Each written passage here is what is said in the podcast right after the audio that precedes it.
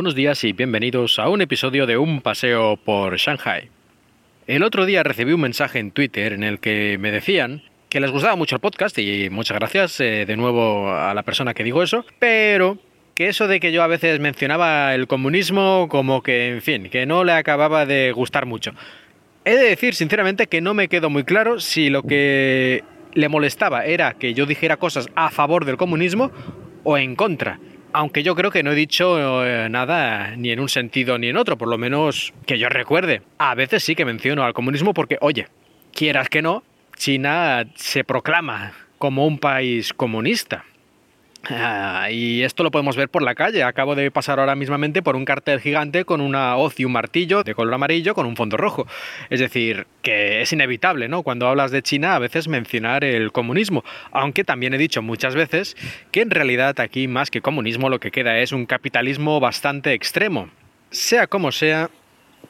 Está empezando a llover y me voy a ir. Parece que últimamente me pilla siempre la lluvia, no sé qué pasa. Aunque es cierto que se acerca la temporada de lluvias, pero eso será más bien dentro de un mes, mes y medio. Está claro que el comunismo ha tenido un fuerte impacto en toda la sociedad china y en su economía y en prácticamente todos los aspectos.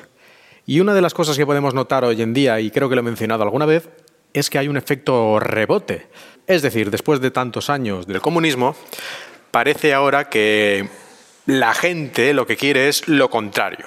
Es decir, todo lo que antes no podía tener o no estaba bien visto, pues ahora lo quieren. Y una de esas cosas es la de destacarse sobre los demás. Y por eso en China podemos encontrar un montón de publicidad y de anuncios y de letreros que ponen lo de VIP, lo de Very Important Person. Es decir, como persona especial, un VIP.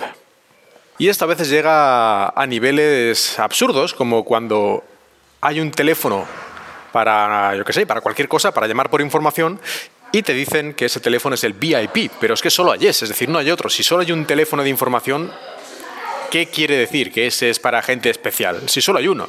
En fin, no tiene ningún sentido, pero ellos lo ponen porque parece que suena bien, ¿no? Decir que algo es para VIP, para gente especial. Y en este caso, bueno, pues no importa mucho, ¿no? Simplemente es eh, algo relacionado con el marketing y para un poco engañar a la gente y tal. Eso es normal, podrían hacerlo de esta forma o de otras formas.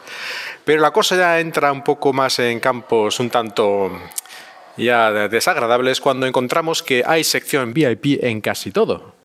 Como por ejemplo en los hospitales. En los hospitales hay una parte, digamos, la normal, para los pacientes estándar, pero siempre hay una sección para gente especial, para la parte VIP, que no necesita ser súper rico ni famoso ni nada, simplemente significa que pues pagas a lo mejor el doble o el triple y tienes mejores médicos, con más experiencia, mejores materiales, etc. Es decir, hay una segregación aquí según si seas más pobre o más rico.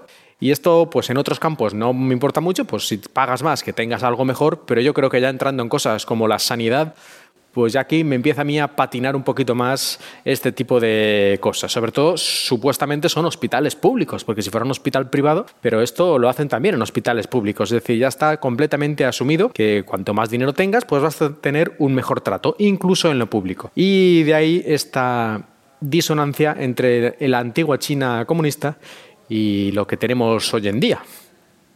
Y como decía antes, aquí se utiliza para publicidad un montón un uso muy típico también son las escuelas, las escuelas, academias de idiomas y ese tipo de cosas también. En su propio nombre, ya no en la publicidad, sino en el propio nombre, ya ponen VIP English y cosas de ese estilo para dárselas de, no sé, de calidad superior y que esto no es para el populacho, sino para gente con buen porte y dinero como usted, algo así.